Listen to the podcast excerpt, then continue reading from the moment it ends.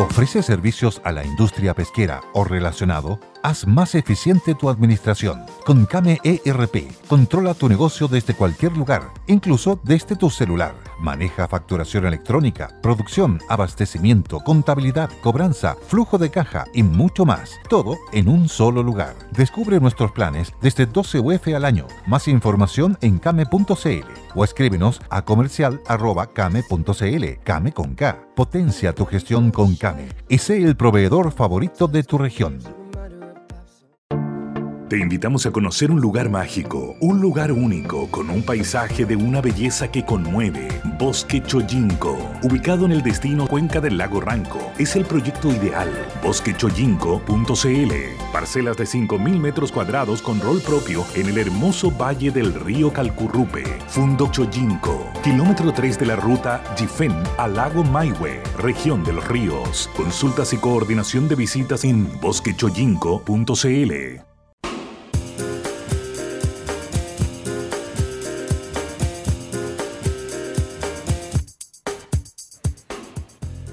¿Qué tal? ¿Cómo están ustedes? Qué gusto de saludarlos. Bienvenidos a Sentido Común este día lunes 23 de mayo, 6 de la tarde, un día más en el paraíso, Draxel. ¿Cómo está usted? Qué gusto saludarlo.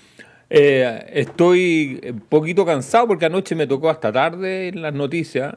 Mm. Nos fue muy bien anoche, fue la rompimos, ¿sí? lideramos el, bloque, el noticiero sí, y y con esta noticia que la di, que después salió a publicar la segunda hoy día, que es el tema del retorno, posible retorno de Bachelet a Chile. Y yo la dije ¿ah? como, y yo la mm. dije como si todo el mundo lo, hubiera sabido, pues, y, parece que no. Pues. Entonces. Eh, ¿Cómo estás leyendo eso, oye? Eh, Interesante. O sea, de hecho, después, perdón la expresión, después caché mm. que había tirado no una bomba, sino que un petardito.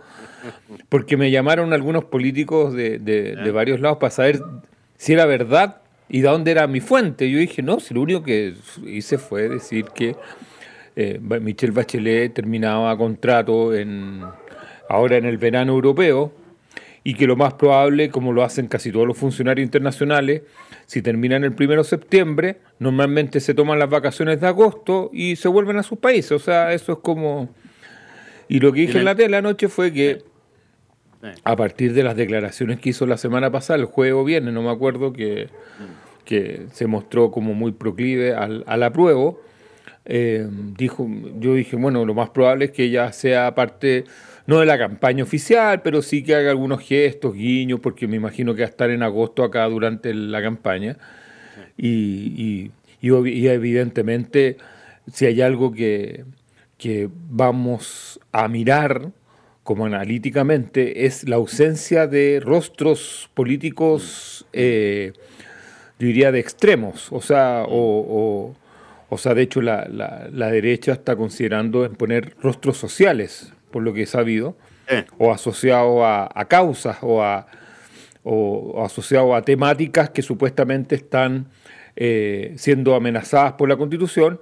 Y por otra parte, eh, por el lado de la prueba, eh, salvo los artistas ayer, pero en general no se ve como que haya un comando así o cosas, eh, personalidades que estén como eh, expectantes para salir a representar, porque en el fondo la, la, situación de rechazo que tiene mucha gente a, muchas, a los rostros, a la clase política, puede terminar generándote pérdidas más que ganancias.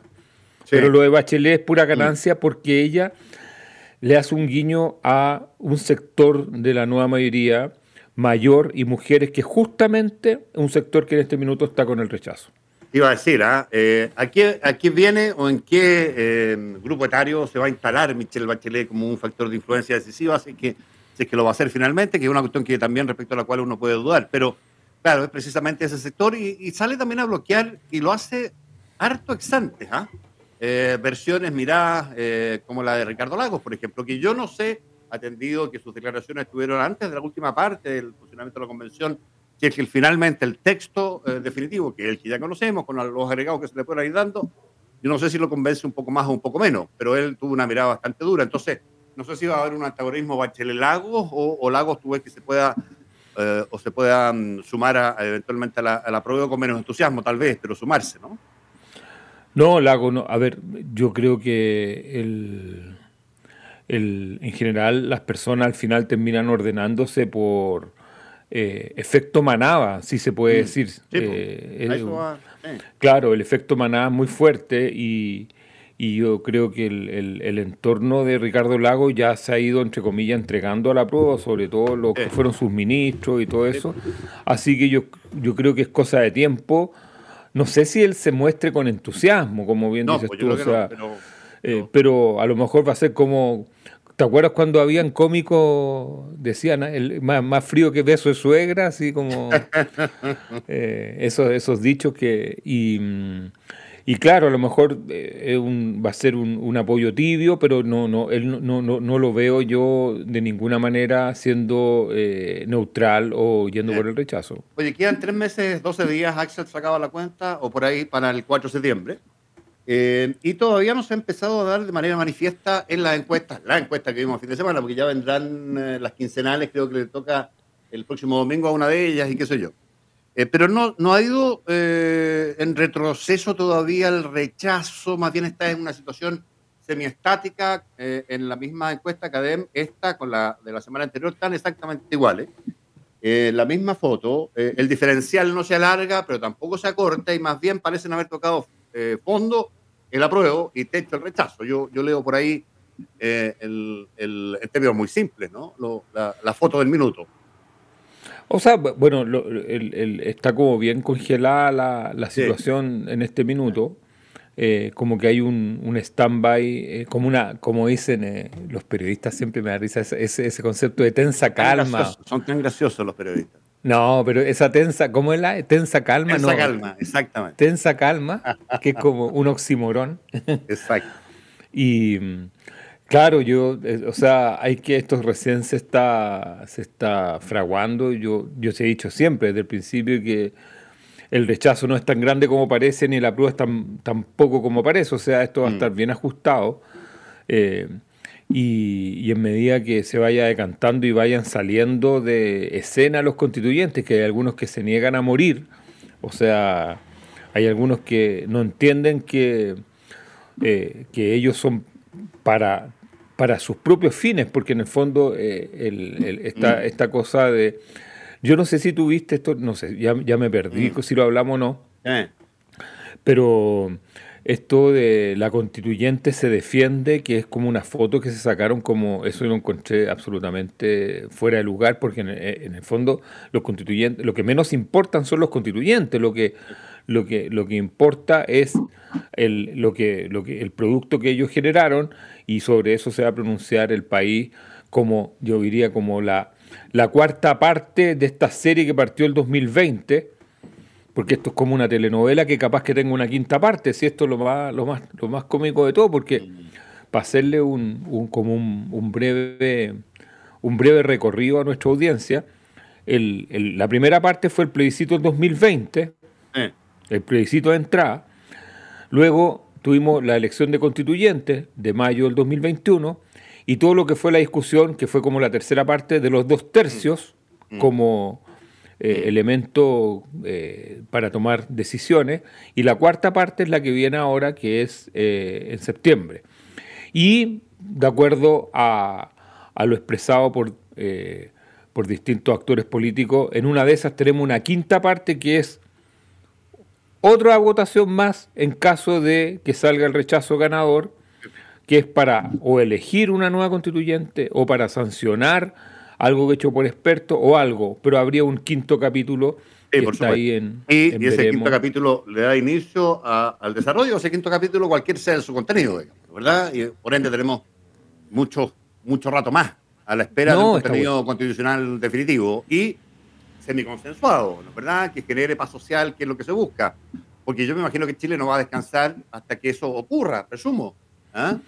A mí, Eh, a mí lo que, no, claro, de hecho empiezan como, esto es como muy típico de las sociedades que están como en, en- en- no en ebullición, sino que en, en- que se- que en época de como de cambio, que aparece la creatividad y, y bueno, y, y- y todas las cosas como, bueno, tú sabes que hay personas que están planteando que en caso de que gane el rechazo, Mm. debería volver la constitución de 1925. He escuchado eso. No. sí. eh, o sea, eh, como en vez de partir con la, del 80, partir con la de 1925, eh, para hacerle así como está también la teoría de los expertos refrendados por el poder legislativo y luego por un plebiscito. Y mm. luego está la otra opción, que en todas estas en caso que gane el rechazo, Em, y eh, la otra es llamar nuevamente a una convención eh, eh, para elegir nuevamente a, los constituyentes. Pero ahora apareció otra, perdona, y, que me parece muy creativa, que es la que presentó Macaya, esto que se pueda reformar con este Congreso. terminando con el, los, los quórum supramayoritarios, en la cual Álvaro Elizalde habría dicho del Partido Socialista que Mm, no, le parecía tan mala idea, o sea... Obvio que no. Eh, como, o sea, al Contralor no le parece mala idea que se, le, que, se legisle vía decreto fuerza de ley. ¿ah? Claro, entonces empieza una etapa donde yo la verdad voy a tomar, como diría doña Jimena Rincón, tomar palco porque la creatividad puede ser... ¿y, qué te eh, parece esto que te, que te, digo yo, que el ministro secretario general de, la presidencia, eh, parte de la convención, el mismo Contralor, les parezca estupendo esto de que, mire, si es que el Congreso no legisla en determinados tiempos que pueden parecer razonables, pero que se los manda, mandatará derechamente a la Convención, bueno, será el presidente que acotadamente respecto de aquello eh, legisle por la vía del decreto fuerza de ley. ¿Qué, qué, opinión tienes tú de eso? No, la opinión, perdón, no le doy, pero cero, cero importancia y por eso que yo lo veo como este festival de creatividad casi teatral que va a haber. El ministro Jackson, el presidente Boric, digamos, no, Sí, pero yo lo veo, yo lo mm. veo como, como parte, o sea, como parte de la creatividad, en el fondo, cualquier, a ver, yo parto al revés. Cualquier tipo de quinto paso que haya. Mm, no va a pasar, dices tú. Eh, no, requiere mm. de un amplio consenso de todas las fuerzas políticas. O sea, cualquier cosa que suceda va a requerir de un amplio consenso. Y eso es lo único que sé. ¿Y tú no ves el escenario de una prueba ganando por estrecho margen y que eh, simplemente a trochimoche se aplique todo aquello sin ningún consenso? No, porque lo más probable es que si llegara a ganar el, o sea, si llegara a ganar el apruebo por un, margen pequeño, quiero, definamos pequeño, para mí pequeño es menos de 48, 48 52, de ahí, para ahí más juntito. Ahí lo que yo veo es que eh, sí podría, ahí yo sí creo que podría prosperar en el, en el, en el Parlamento eh, esta idea de generar eh, reformas sobre lo constituido, no sé, lo, lo, aprobado. No sé si me explico, o sea, que pudieran... Aprobar para reformar. aprobar para, claro. O sea, porque en el fondo, ¿cuál, ¿cuál, es el mensaje de los que quieren rechazar para aprobar? Que Macaya lo, lo explicitó súper bien, dijo, Mm. El problema, y yo entiendo, y lo dijo, no estoy mirando su declaración, pero él dijo, Macaya, el presidente del y dijo, eh, yo entiendo que no nos crean. Eh, y por eso es que llamo a, entre comillas, como a poner por escrito que si gana el rechazo, nosotros vamos a terminar con esta constitución. Pero el gobierno lo descartó hoy día de plano, entiendo, ¿no? Y creo que lo descartó, no, no, no, en, voz de la vocera, digamos. ¿Salió ya o no? Es que eso no, lo he visto. Sí, sí, sí, salió diciendo que no hay hay tu tía, digamos, antes. Después son otro escenario, Pero antes no. Ya, no, no, no, no he visto. No, porque, lo que dice Macaya es dejemos, bueno, dejemos por escrito, el sentido que tiene eso es dejemos lo escrito antes. ¿ah? Para que haya un preacuerdo que se empiece a implementar una vez que se den los resultados, cualesquiera que ellos sean. ¿ah? Y me imagino que ese preacuerdo tendrá que ponerse en todos los escenarios. Es difícil ponerse en todos, ¿ah? porque como bien tú dices, hay una discriminación entre 60-40, 51-49. ¿ah?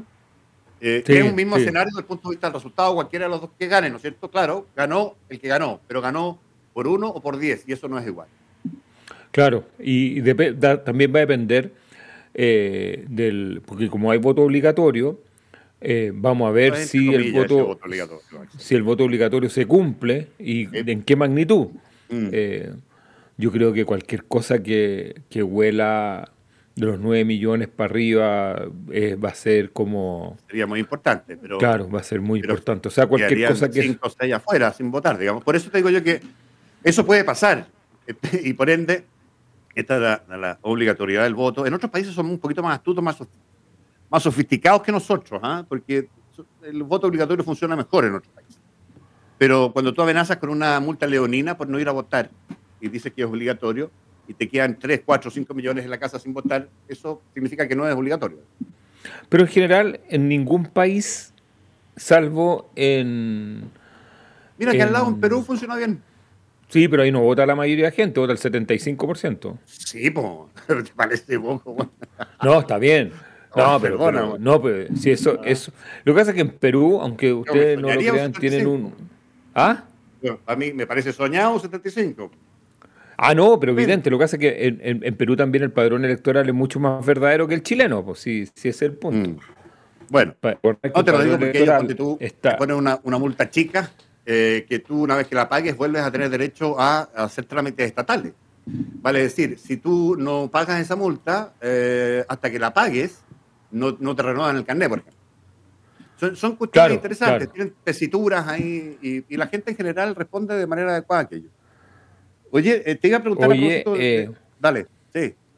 No, yo quería solamente, yo sé que, que a, a, lo mejor no, no, pero a mí me tiene muy, em, muy entretenido lo que está sucediendo en Colombia. No sé si tenemos ah, un minutito para... Sí, dale nomás.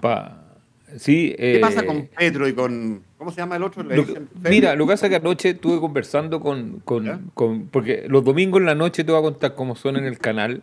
Hay dos personas, Libardo y yo, y nada más. Está todo es como un pueblo fantasma. Pues, ¿Ah? colombiano Libardo, muy conocedor, muy conocedor además de estamos los, país. Mm.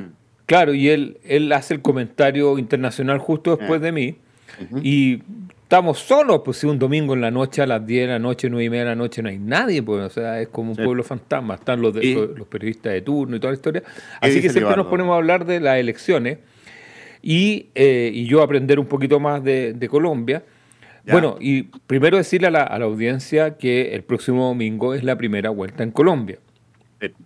Lo segundo es que en Colombia lleva gobernando la derecha y todas sus versiones 30, 40, 50 años, no sé, toda la vida y que por primera vez existe un candidato que amenace a algún candidato de la derecha.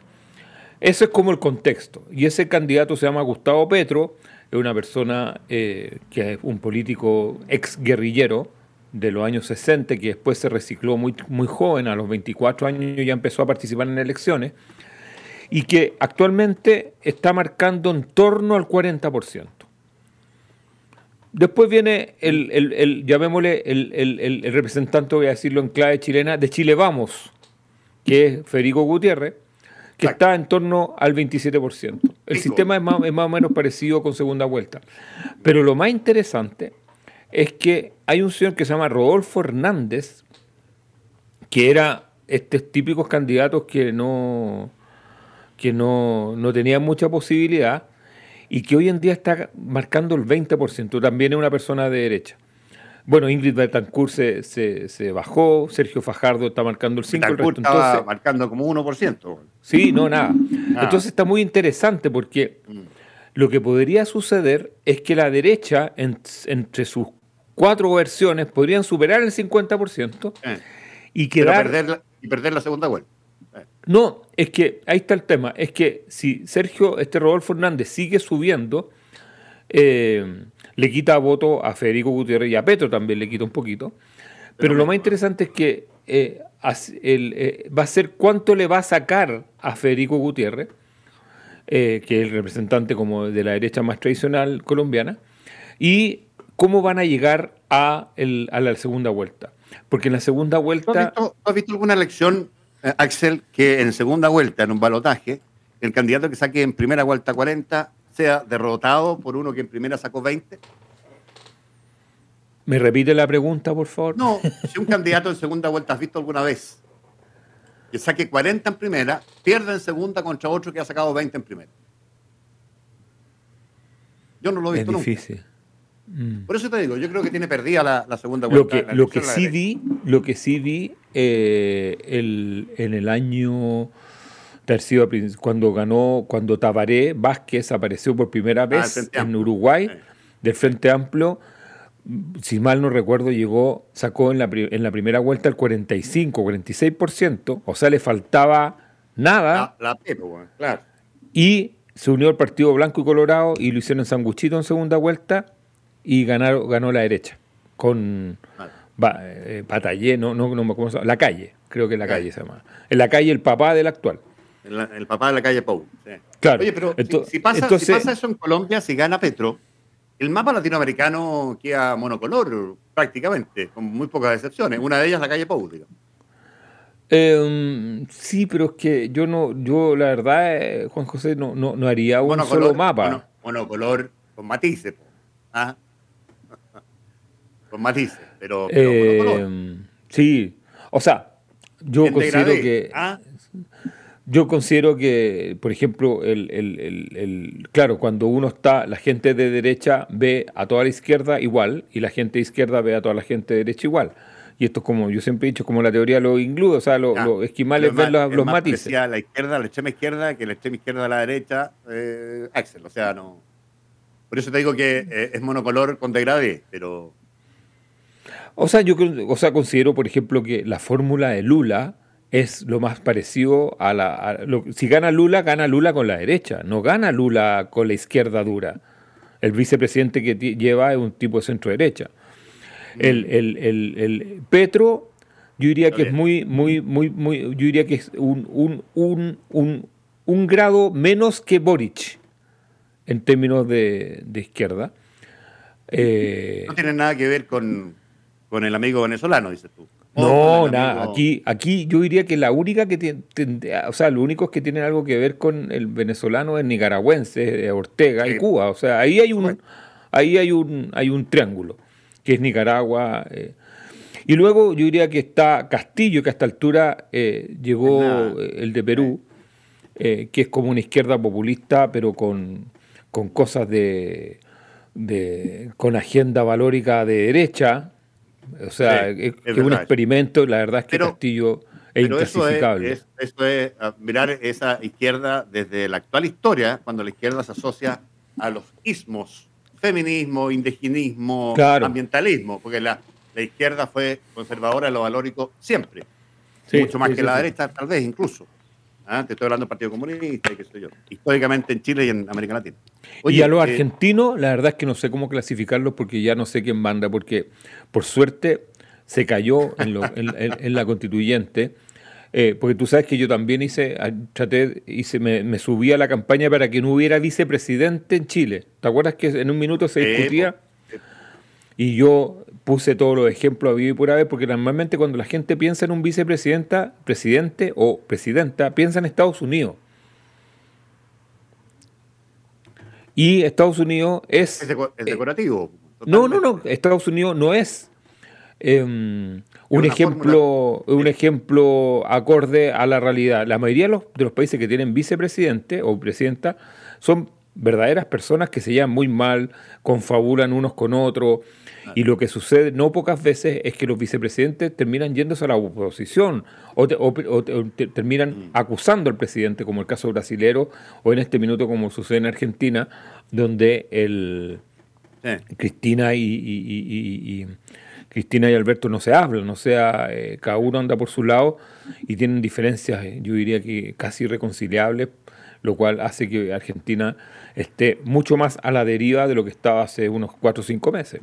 Oye, te quería preguntar por otro tema, Axel. Yo no sé, porque estamos hablando del destino que vaya a tener en la prueba. Partimos con Colombia. Bueno, para terminar Colombia, hoy en día la segunda vuelta está empatada. ¿Tú que está empatada por la emergencia de este tercer candidato. Claro, porque eh, está estirando y le está sacando votos, entonces eh, está muy entretenida la, segunda, va a estar muy entretenida la segunda vuelta dependiendo cómo lleguen el domingo próximo eh, los candidatos de Petro con el sí, ¿Cómo se llama? Razón, pero cualquiera de los escenarios medidos en encuestas, algo que las encuestas anden mal, han andado mal en, Colombia más de alguna vez, se sabe, acá en Chile también. Eh, le saca alta ventaja en segunda vuelta a cualquiera de los dos que pase. ¿ah? Y va a pasar eh, Fico, aparentemente. ¿Quién? ¿Petro? Petro, sí. Sí, no, si Petro es el único que está seguro, y Gutiérrez, yo diría. Y Gutiérrez, la, pregunta es, ¿cuánto va a sumar la derecha en primera vuelta?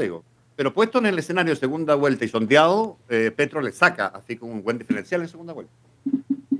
Es que eso era hasta hace dos semanas, diez días. Y las encuestas de. Yo, a, mí, Libardo ayer me estuvo contando un poco el, esta, esta emergencia de este señor Hernández y, la verdad es que es, un populista de centro derecha que saca votos a todos. Entonces, al final, capaz que él decía quién, hacia dónde van los votos en segunda vuelta. Oye, eh, no, te quería preguntar por otra cuestión, pero después lo, vemos. Otro oxímoron de, de, los periodistas, oxímoron, que es los 19 o los 20 de septiembre, en general en la prensa, aparecía en los diarios hasta hace algunos años, impecable, ¿ah? por la parada militar. Bueno, porque me recordaste por, el oxímoron, esto de tensa calma, eh, eh, este oxímoron de impecable. ¿ah? Y eh, vinculado con eso, ¿qué, te, qué, ¿qué ruido te hace o te deja de hacer lo que está pasando con el almirante Vergara Villalobos. El otro día te lo planteé y no me pescaste nada. ¿Te, pasa algo con eso? Pero es que. O sea, me, siempre he pensado que existe una. Es que, ¿sabes que Juan José? Si hay algo eh, que no, que no le entrego mucho valor, ¿Mm? es a los grupos de y yo sé que va a arder Twitter y va, o sea, va a arder el, chat. Yo no le entrego mucho valor a los grupos de oficiales en retiro porque se ponen muy golpistas, po, si ahí pasan todo el día no, elucubrando. la, pregunta es justamente esa, po. ¿Tú crees que yo, yo tengo la impresión de que muy pocas veces representan la sensación, el sentimiento de los activos? De tal suerte es, así que el actual comandante jefe que estaba, que fue agraviado ¿ah? por esa declaración, porque estaba presente, por defenderse ahí, eh, cuando hace la declaración Vergara de diálogo. Eh, él pide disculpas y le pide disculpas al presidente por lo dicho ¿ah? y que no comparte el, el, tenor claro que Vergara. Pero, pero tengo, tengo genuinamente la, pregunta instalada. ¿Qué, tanto representa o no? Esta no es una situación eh, de tensión cualquiera, es un cambio modélico más o menos relevante, en que pudiera haber gente termocéfala. Pues. Por eso te lo pregunto. No, pero si lo hay, pues hombre. Por eso te digo. De hecho, ¿qué, tantas, eh, ¿qué tan movilizadores son las palabras de Vergara Villalobos? Es la pregunta. Claro, o sea, la pregunta es cuánta influencia tiene Vergara Villalobos en el resto de los ex oficiales de la Armada, ¿algo así?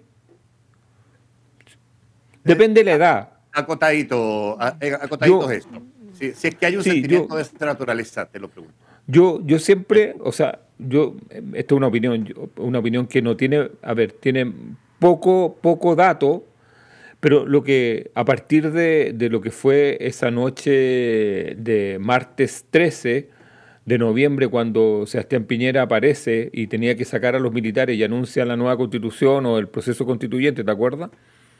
El después del estallido social.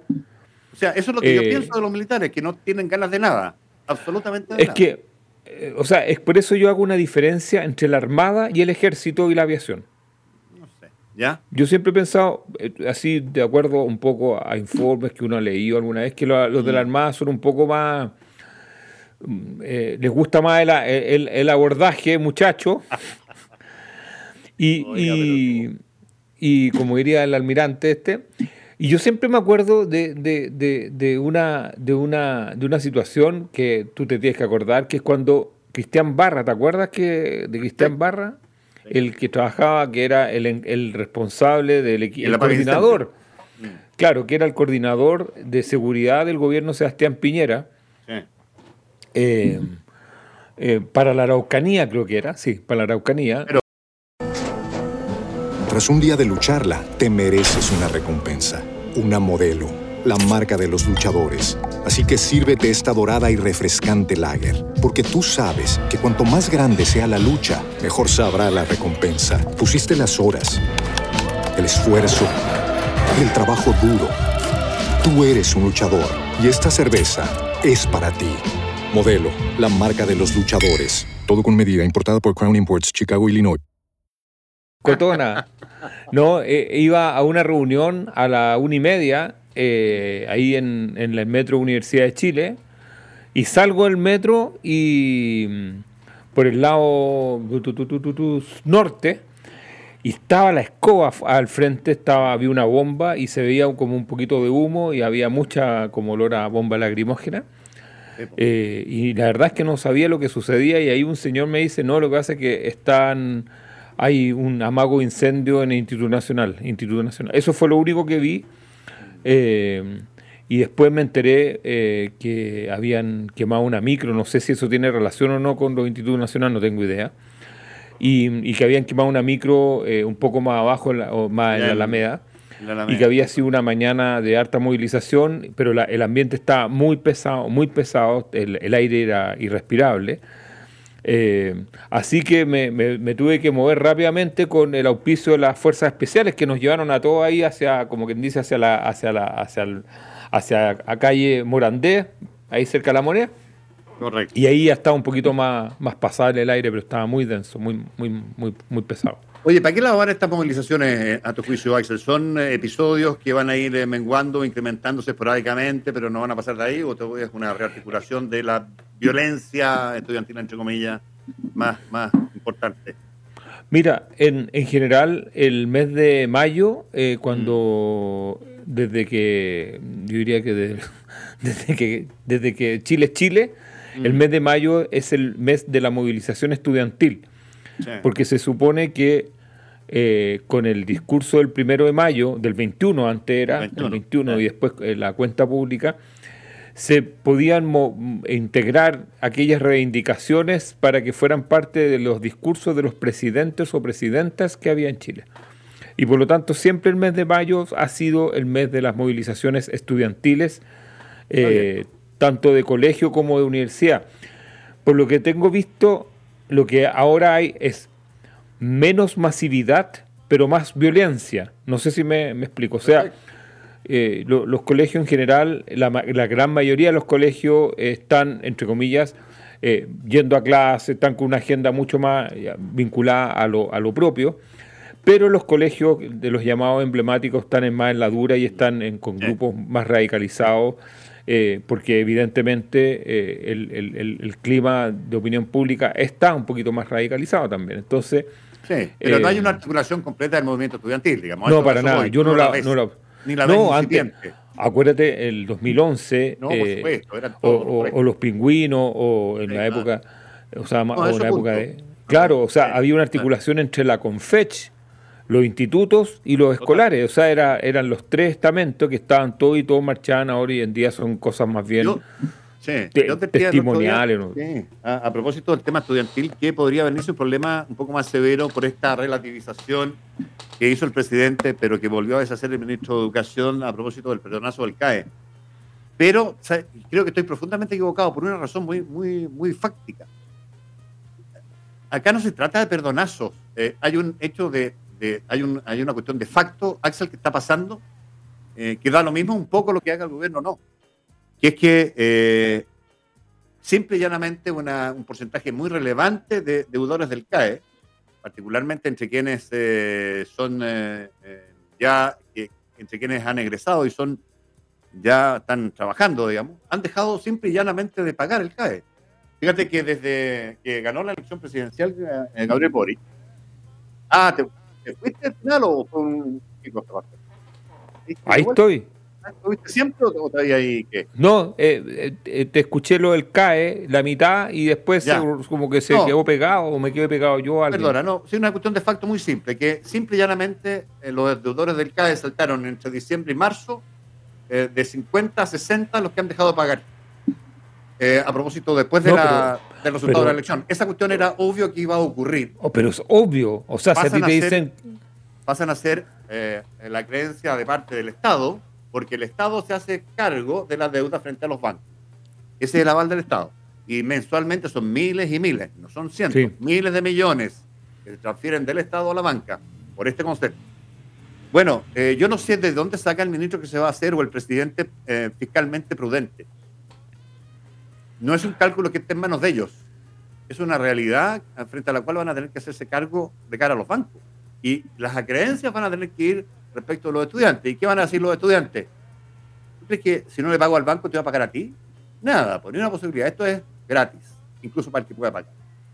Eh, o sea, mira. Y, no, y no, no nos demos más vuelta, porque creo yo que, que es más o menos obvio. No sé si lo leíste así, a lo mejor estoy exagerando. Eh, Siempre, siempre. Pues, le pongo bueno, todo lo que, ah, hay que ponerle. Y además, esto dejar de fumar no tenéis idea lo que es. Oye, eh, pero se ah. puede saber, no, perdona, eh, pero eh, ¿es público que dejaste fumar? O sea, no, no he dejado de fumar, estoy dejando de fumar. y esto...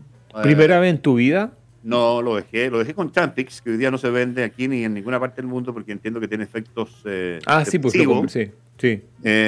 Pero hay igual de todas maneras, Axel, un cuento de política pública sanitaria ahí que, que, que, que es bueno mencionarlo. Fíjate que en Chile hay muchos fumadores yo no sé si eh, esta permisiva la autoridad o ejecuta tan pocos planes para que la gente deje fumar porque son un buen negocio. Los fumadores atendido que el 85 90% del precio de venta va a las arcas fiscales, vía impuestos.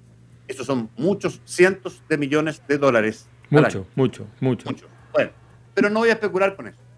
Eh, pero, si hay una política pública de salud que no está presente eh, en, en, ningún plan. la adicción es una enfermedad, una enfermedad, digamos, ¿no? ¿Verdad? Que se trata con eh, hay tratamiento psiquiátrico con pastillas y qué sé yo. estoy acuerdo pelado en este menú. Y, creo que puedo salir adelante. Pero no hay, ninguno, no hay ni ha habido ninguna política pública en esta materia para que las personas masivamente, a través de tratamientos entregados por el Estado, puedan dejar masivamente de fumar. Y lo que te explican, eh, los que saben de esto, supuestamente saben, es que, mire, saben que los que ya partieron nos dan lo mismo. No, no es problema nuestro, ellos verán lo que hacen. Nosotros vamos a concentrarnos en que no entren más jóvenes a fumar. ¿Ah? Eso parece que es más rentable desde el punto de vista de la política pública. Sí. Eh, Siempre y cuando tú no, no, incluyas en la ecuación los gastos por salud. Ya. O sea, el, el, lo que yo veo, y con el sesgo, porque aquí siempre cuando uno habla de lo que uno ve, uno tiene que entender que está sesgando eh, de acuerdo al entorno que uno tiene. lo, que yo veo es que no veo a nadie menor de 20 años fumando, o sea, mm. desde hace mucho rato, o sea... Eh, es poco famoso fumar. Y, casi que es algo incorrecto. Mm. Eh, y por lo tanto, lo que veo sí que el fumador es gente mayor, como después de los 45, 50 años, pero también eh, a veces paso por, temas de padre a locales y no hay nadie fumando afuera, porque antes había, ¿te acuerdas que antes de la uno veía el restaurante o la discoteca y afuera había un, grupo de gente fumando? Eso ha tendido también a, desaparecer. Entonces, eh, yo creo que no, yo no he visto ninguna evaluación me imagino que eh, no han caído las ventas porque si no, no habríamos enterado. Pero sí que el fumador está haciendo mucho más, eh, está atrapándose en el cigarro mucho más tardíamente, es decir, después de los 30, 35 años. Pero habría que ver los, de, los estudios del BAT. por supuesto. Sí, sí. Ahora, eh, claramente es carísimo para el Estado y para todos los países el tema de, del tratamiento, porque en el fondo el, el, el, la, yo diría que las dos... La tasa de falla es muy alta, Claro. Y yo diría que eh, se, ha, se ha aparecido un, un, trastorno que ha reemplazado al tabaco, se llama obesidad en Chile. Y eso es eh, la enfermedad de salud pública que está atacando más a los chilenos y, chilenas. y te explico. ¿Ah? O sea, y eso, perdón, y es la enfermedad que más ataca a los sectores más eh, eh, vulnerables en términos económicos. O sea, eh, claro, o sea, pasamos de tener, en, yo me acuerdo que en los 70 y parte de los 80 en Chile habían todavía, todavía quedan casos de, ¿cómo se llama? Este no es raquitismo, es, bueno, personas que tenían no, personas que tenían problemas de conformación por eh, carencia de una alimentación equilibrada y tenían, por lo tanto, una serie de problemas colaterales. Mm. O sea, pasamos de, tener déficit alimentario a una sobrealimentación, pero eh, completamente... De, mala calidad. de mala calidad, muy mala calidad. Oiga, subió la bolsa, subió la bolsa. casi dos puntos y algo. un poco por ahí, por ahí. ah, usted, usted me va a decir, esto es el texto No, pues. No, pero si yo no he dicho nada. Mira, ¿qué, están, diciendo? No, lo que yo, lo, que yo estoy diciendo es que queríamos haber comprado opciones cuando yo le dije que iban a subir. Tú, tú mencionaste el otro día Blade Runners. Bueno, somos una gota en el mar, Axel. Sí. 2,9 ¿ah? subió Lipsa somos como una gota en el mar Chile. Y el dólar está, bajando nuevamente. Es que se está alejando la posibilidad de una recesión internacional, Estados Unidos no la descarta, pero, pero, pero las cosas se ven un poco mejor. hay mejores resultados de una serie de empresas que impactaron muy positivamente el Standard Poor's y el Nasdaq y qué sé yo. Y Chile se acopló a esa cuestión. Porque no hay una noticia propiamente tal. Tú me dirás, mira, va a tener todos los días un buen efecto, así como el texto de la Constitución. No, pues, lo tiene un día, ¿no es cierto? Si es que lo tuviera. Pero no todos los días, son domingos, pues, don Axel. Lo que hay son fundamentos oye, internacionales. Oye, eh, pongamos, pongamos, un, un, pongamos un tema para que salte el chat. ¿Cuál querés? es que no tenemos tiempo, pero déjelo puesto y lo vemos mañana. No, o lo, lo, podemos ver mañana, si queréis, esto de que el, el Times ah. destacó a, a, Boric como listado de los 100 personalidades más influyentes del 2022. Me parece que tiene, sí, porque tiene cierta lógica, ¿no? No sé. Eh, y, estuve mirando el informe. Te, te mandé un informe de, de Blue. Sí, lo leí, lo leí, lo leí. Eh, y ah, de los líderes y bueno junto con y que la recomendación que le hizo Stiglitz premio Nobel de economía dice el enfoque de Boric combina responsabilidad fiscal con una economía más competitiva mejores protecciones sociales y condiciones de trabajo igualdad e inclusión social y protección del medio ambiente eso fue lo que habría escrito ahora leer a ese caballero el premio Nobel porque se dedica a pontificar cuestiones que sabe que no son verdad pero bueno eh, Esto para que, para que, para que explote el chat, para que voten. Si lo habrían puesto no en el 100. Siempre me ponen el Stiglitz de, ejemplo. Yo no soy nadie comparado con el Stiglitz, pero, pero hay una hay una cuestión. Si hay una cuestión súper extendida del juicio crítico respecto en el mundo, respecto a lo que dice Stiglitz, o no, digamos. Pero bueno. Oye, eh, Ecotela.cl, líder en el mercado de bolsas ecológicas y reutilizables con más de 10 años de experiencia Encuéntranos en ecotelas.cl, que es otra empresa de Sativo Chile. Viña Ocho Tierras, en el corazón del Valle del Limarí.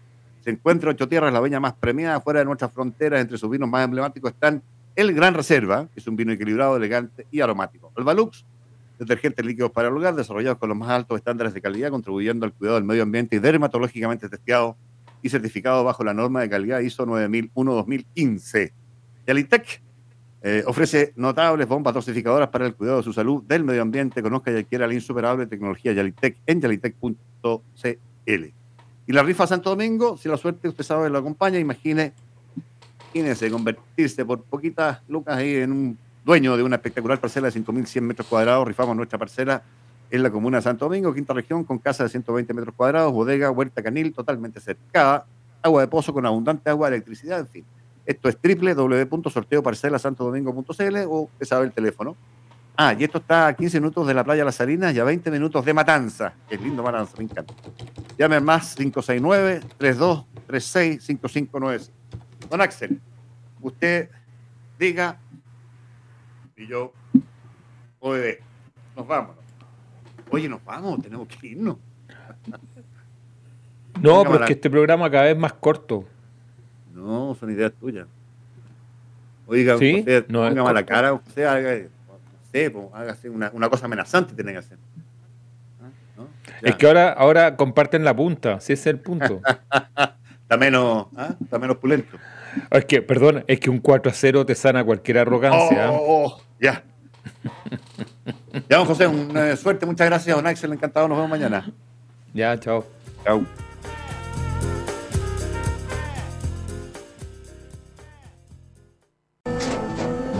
Tras un día de lucharla, te mereces una recompensa, una modelo, la marca de los luchadores. Así que sírvete esta dorada y refrescante lager, porque tú sabes que cuanto más grande sea la lucha, mejor sabrá la recompensa. Pusiste las horas, el esfuerzo, el trabajo duro. Tú eres un luchador y esta cerveza es para ti. Modelo, la marca de los luchadores. Todo con medida, importada por Crown Imports, Chicago, Illinois. Every day, we rise, challenging ourselves to work for what we believe in.